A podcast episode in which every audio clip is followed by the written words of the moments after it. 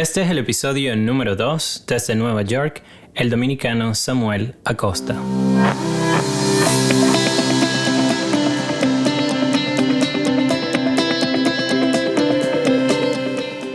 Bienvenidos a Migrantes Exitosos, soy el Dr. Douglas Blanco, migrante venezolano viviendo en Estados Unidos. Y todas las semanas traigo mensajes, historias y entrevistas que te van a inspirar al conocer de primera mano la mentalidad y la ética de trabajo que llevaron a otros migrantes a alcanzar el éxito lejos de su país natal.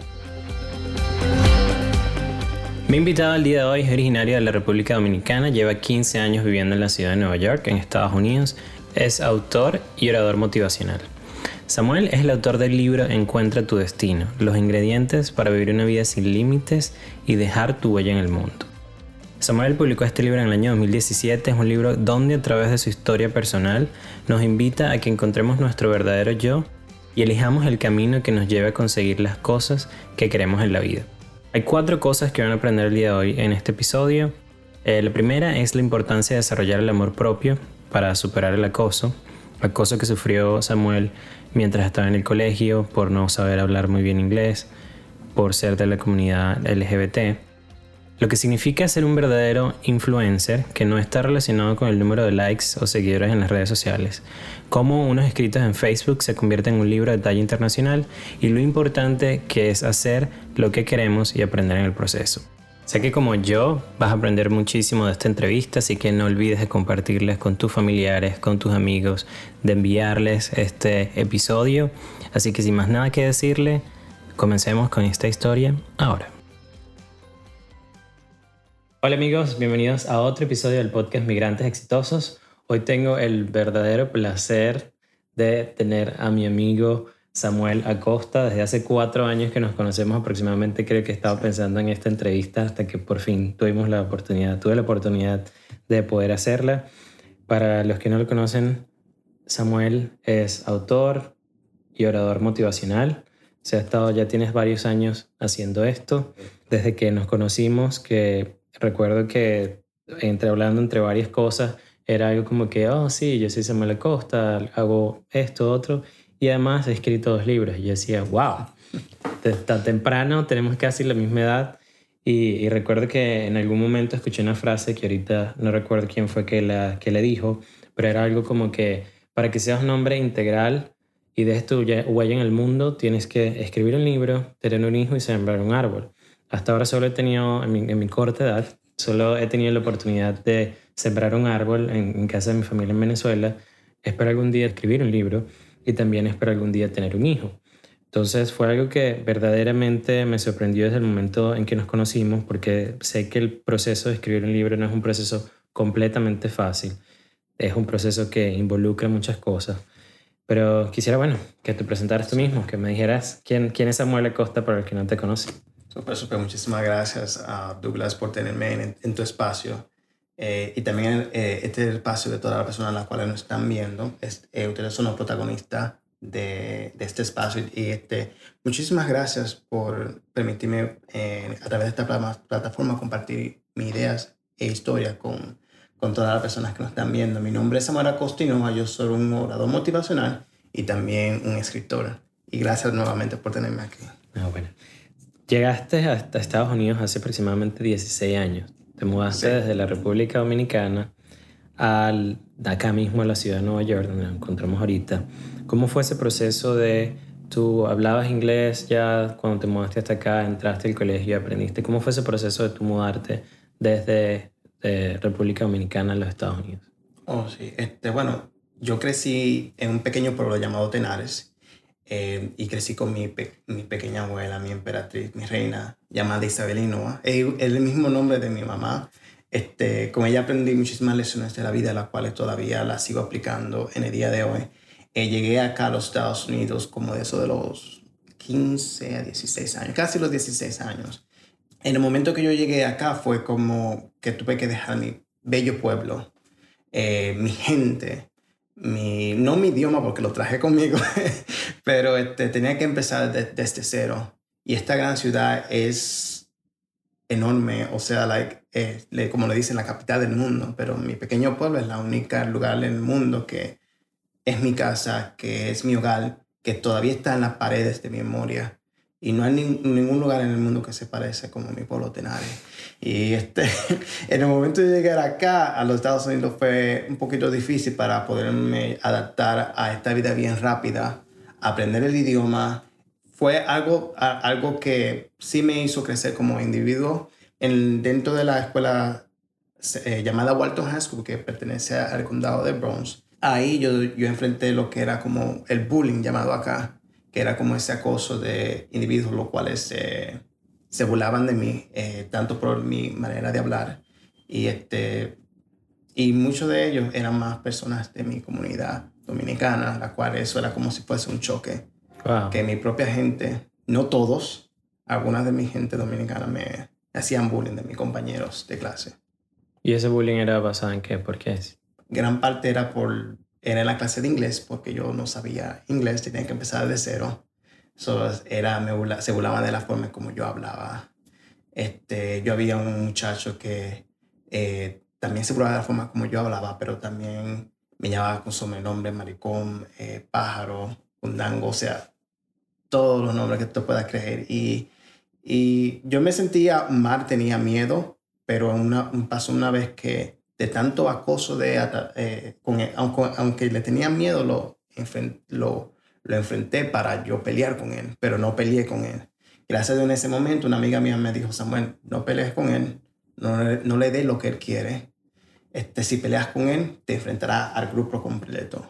Wow. So, era como que yo tenía el, eh, el miedo de que si me enfrentaba con él, iba a, no, no, sabía lo que iba a pasar conmigo, porque en aquel momento, cuando yo llegué aquí a este país, este, la ganga estaba bien, bien caliente. O sea, en cada esquina habían grupos en mi escuela. So, ¿sabes? Este, a través de los años yo sí mantuve como ese miedo con, hacia ese muchacho, pero, pero gracias a Dios nada pasó. ok. ¿Y aprendiste inglés? Sí, aprendí Después inglés. pudiste superar. Estudiaste en, el colegio y pasas luego a la universidad. ¿Qué pasa en esa transición en la que ya aprendiste el inglés y luego entras a la universidad y terminas como que de formarte como profesional aquí en los Estados Unidos? Oh, sí, este, yo entré a una escuela llamada TCI College. Eh, yo estudié lo que era Business Administration Management. Este, en, el, en el, me algo que fue muy interesante fue que en, la, en, la, en el, la, universidad conocí a personas de, de procedencia europea, asiática y también algunos latinos, los cuales estaban como yo en el mismo bote, inmigrantes, aprendiendo el idioma. Y yo sentí como ese apoyo, ese acogeo, ese, ese, esa motivación de ellos como para empujarme, para aprender eh, el idioma. Y fue algo que fue como un choque para mí. Yo dije, yo nunca voy a hablarme de otra gente por, porque no sepa hablar inglés. Y este, eso fue bien interesante. Wow, sí, es increíble que pases de que tu misma gente, cuando estabas en el colegio, se estaban burlando de ti y ahora que estás en la universidad y que tienes a otras personas de otras nacionalidades, pero que están pasando por el mismo proceso en el que estás tú, ellos se unen contigo y estaban más unidos, ¿no? Sí, es increíble que eso pase actualmente entre, entre uno mismo. wow. Y de ese acoso te conviertes en ser un orador motivacional. ¿Cómo fue ese proceso en el que tú pasas de donde casi eh, te entras a golpes con un muchacho en el colegio porque te acosaba, porque te decía cosas que, que no se le ve, porque te hacía bullying, básicamente. ¿Cómo pasas tú de ese, ese muchacho en el que fuiste acosado a un orador motivacional en el que has hablado ante más de mil personas en un mismo auditorio, en el que has, me imagino que cambiado vidas? ¿Cómo fue ese proceso de tú pasar de, de ser acosado a, bueno, ser un ah, orador? Eh, durante uh, el tiempo que yo estuve en la universidad, yo fui introducido a una compañía de multinivel, en inglés es Network Marketing, este, donde yo promovía productos de salud y, este, y nutrición. Ahora, eh, ¿qué sucede? En, durante los tres años que duré en esa compañía, eh, yo fui introducido a leer libros eh, de autoayuda, de motivación, de liderazgo, este, escuchar audio y videos de motivadores como Les Brown, Jim Rohn y y Zig Ziglar y un sinnúmero de otras personas. Pero sí yo compartiré con ustedes es que ellos dentro de esos audiolibros había un señor eh, que es Jim Rohn, que partió lamentablemente en 2009, eh, que para mí era como mi amigo de la distancia y él fue la persona de que yo lo escuchaba y yo sentía como que estaba un tú a tú conmigo, hablándome a mí. Y todo lo que decía yo sentía que era para mí. Y a través de sus palabras y sus pequeñas frases, eh, eh, yo pude como encontrar como esas herramientas que habían dentro de mí para, para, para amar a Samuel, a esa persona que, está, que se refleja en el espejo. Y en ese momento yo, yo, yo comprendí cuando encontré el amor propio hacia ese ser, yo entendí que, que tenía una responsabilidad de compartir lo que me ha pasado a mí con otras personas y que de alguna manera u otra like, yo pueda motivarlos a ellos a hablarle a ese, a ese individuo que está frente al espejo, que lo vemos todos los días. A veces buscamos un, un, héroe fuera y en el mundo, pero el héroe está dentro. Y ese, esa es mi responsabilidad que tengo ahora. Wow, ok. Eh, ¿Tienes alguna historia de alguna persona que tú llegas, wow, hablé con esta persona o me vio en, un, en una de mis presentaciones y se acercó a ti y te dijo, ¿has hecho esto por mí? Sí. Sí. He tenido algunas personas que lo han hecho durante la presentación y después de la representación.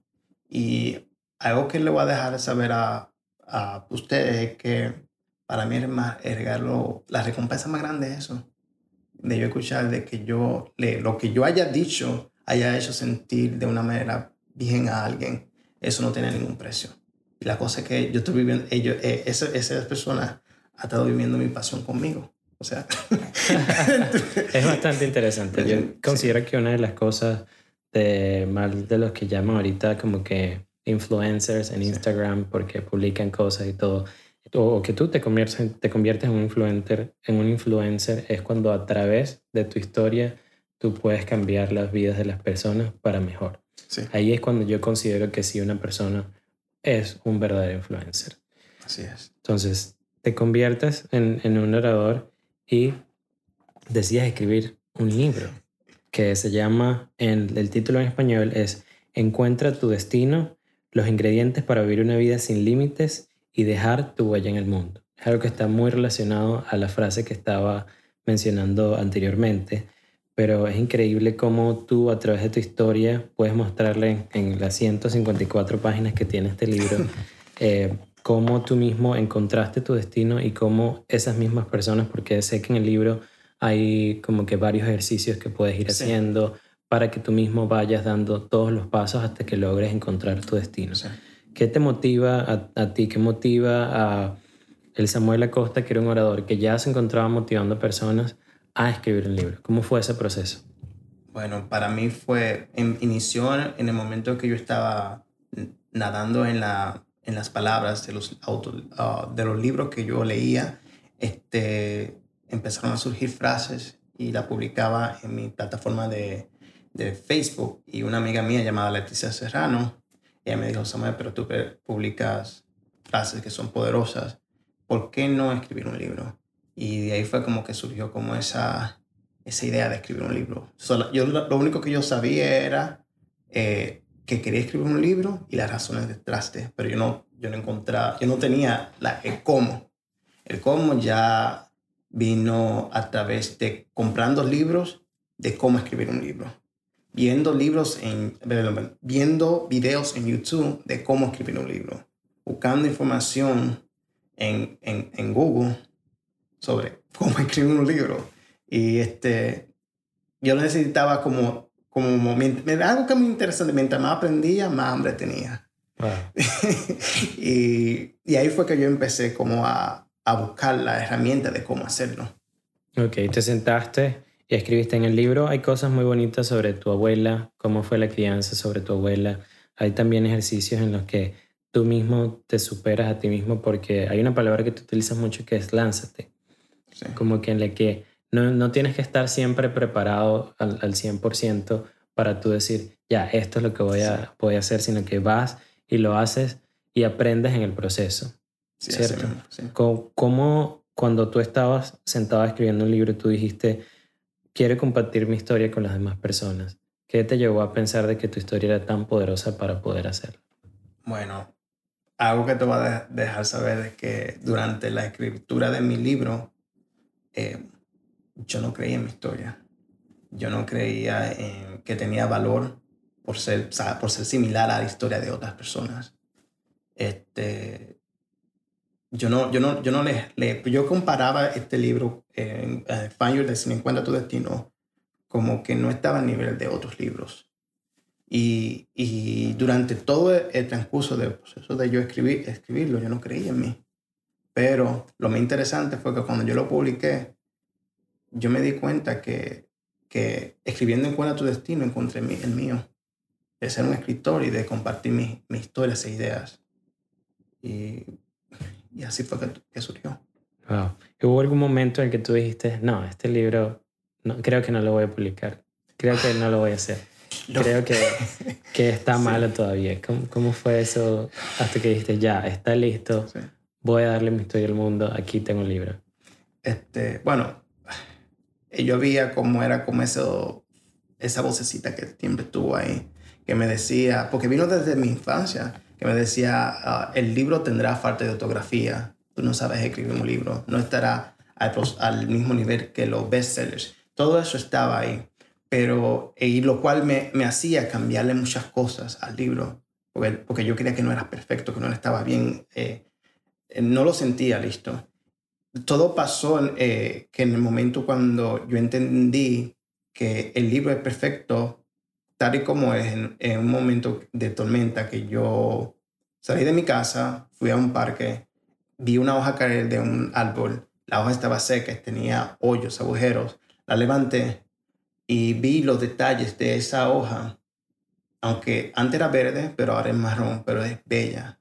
Yo entendí que ese árbol que está allá arriba dejó ir esa hoja para dar nueva vida a otra hoja. Yo tenía que dejar ir, encuentra tu destino libre para dejar, para darle vida a otro libro. Y es como que ellos una frase que de Six Sigla que dice, tú no tienes que ser grande para, para empezar, pero sí empezar para poder ser grande. Y es que a veces uno no, uno se siente que no tiene toda la herramienta para empezar. Que no estás preparado. Sí.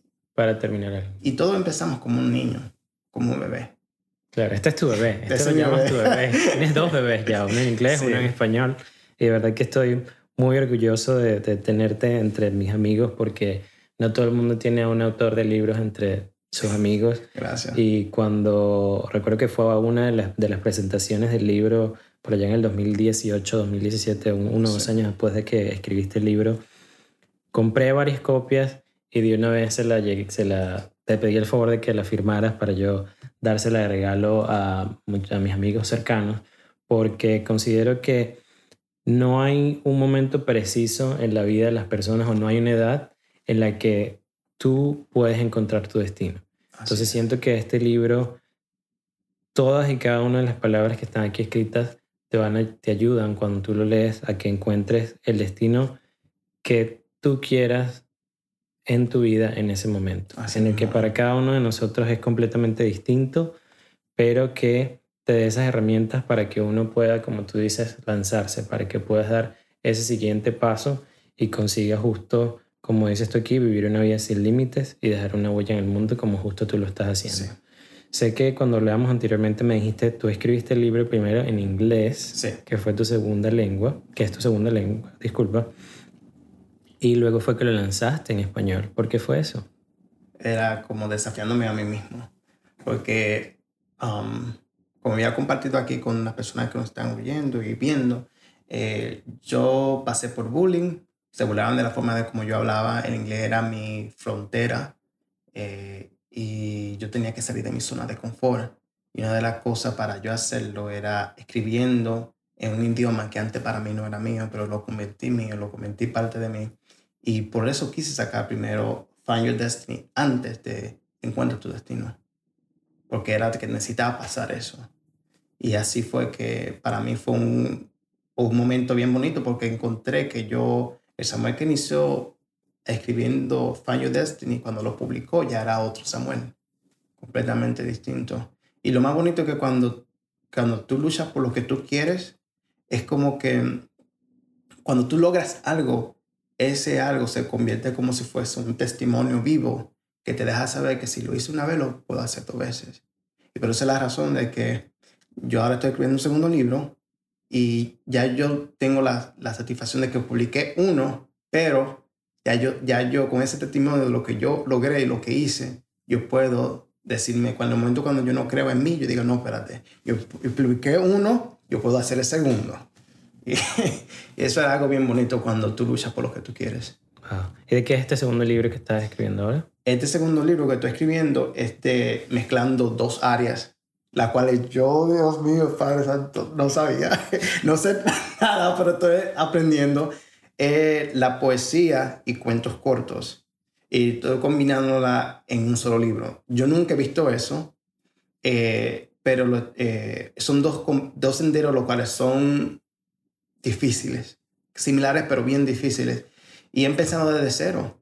Ellos, eh, y lo voy a compartir algo que um, a mí me dijeron a mí, Samuel, los poetas, en varias ocasiones los poetas no viven de sus poemas.